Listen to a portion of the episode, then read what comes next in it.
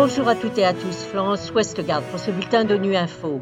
Au menu de l'actualité, en Libye, la réponse humanitaire s'intensifie après des inondations, proportions épiques.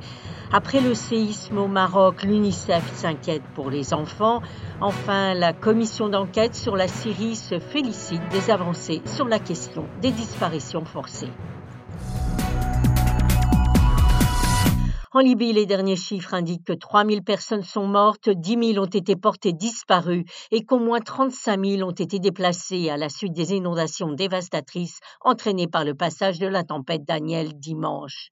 La ville de Derna est la plus touchée, la tempête ayant provoqué la rupture de barrages et l'inondation de vastes zones. Elle compte à elle seule 30 des 35 000 déplacés. Les agences de l'ONU s'activent à l'instar de l'OMS, comme l'a précisé une de ses porte-paroles, Margaret Harris.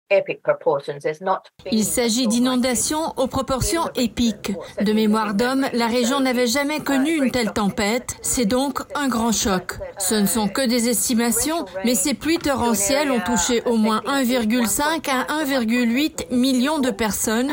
Elles ont également endommagé les hôpitaux. Certains ont été détruits, d'autres ne fonctionnent que partiellement. Il s'agit donc maintenant d'acheminer des fournitures et malheureusement, certaines de ces fournitures comprennent des sacs mortuaires, mais aussi des kits de traumatologie.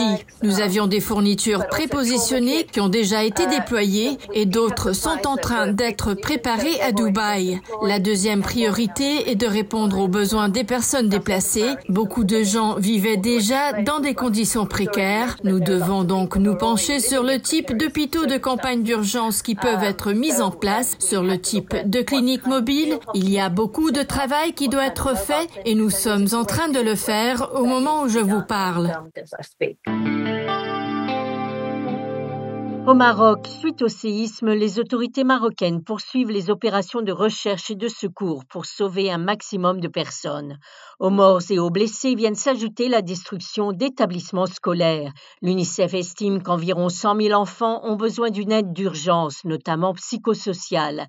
Rokaya Aidera, porte-parole régionale pour l'UNICEF, revient sur la situation des enfants. 100 000 enfants étaient en besoin d'assistance humanitaire urgence et cette euh, assistance, elle prendra plusieurs formes. Il s'agit euh, de soutien psychosocial, également besoin d'abri, de nourriture, d'eau. Donc en fait, nous sommes aujourd'hui en train de coordonner une réponse avec les autorités marocaines. Nous savons qu'il y a beaucoup d'enfants qui sont décédés lors de ce séisme et il y a encore beaucoup d'enfants qui souffrent de traumatisme, certains qui refusent de dormir parce qu'effectivement ils ont peur de ressentir des secousses encore une fois dans leur sommeil, ils ont peur de perdre des proches. Il y a des enfants qui ont perdu des membres de leur famille. Donc c'est pour cela que nous espérons vraiment pouvoir apporter cet appui psychosocial le plus rapidement possible. Nous avons de l'expérience dans le développement de ces programmes, donc vraiment arriver le plus rapidement possible tout près des populations et tout près de ces enfants dans cette zone pour pouvoir apporter notre appui. La commission d'enquête des Nations Unies sur la Syrie, qui a publié hier son dernier rapport, se félicite de la création en juin par l'Assemblée générale des Nations Unies de l'institution indépendante sur les personnes disparues en Syrie. Selon le président de la commission d'enquête, Paolo Pinheiro, on doit célébrer la création de cette entité.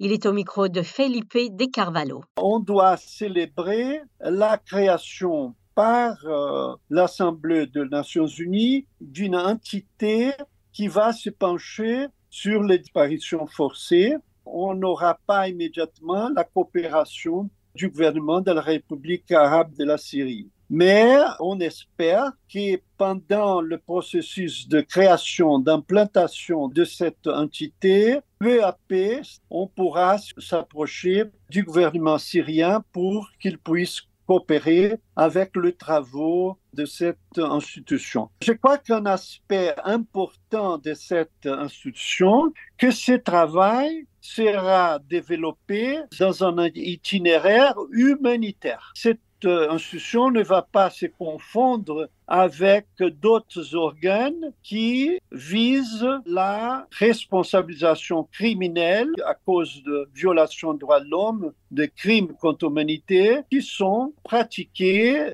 pendant le conflit en Syrie. Voilà, fin de ce bulletin d'ONU Info. Merci de votre fidélité et à bientôt.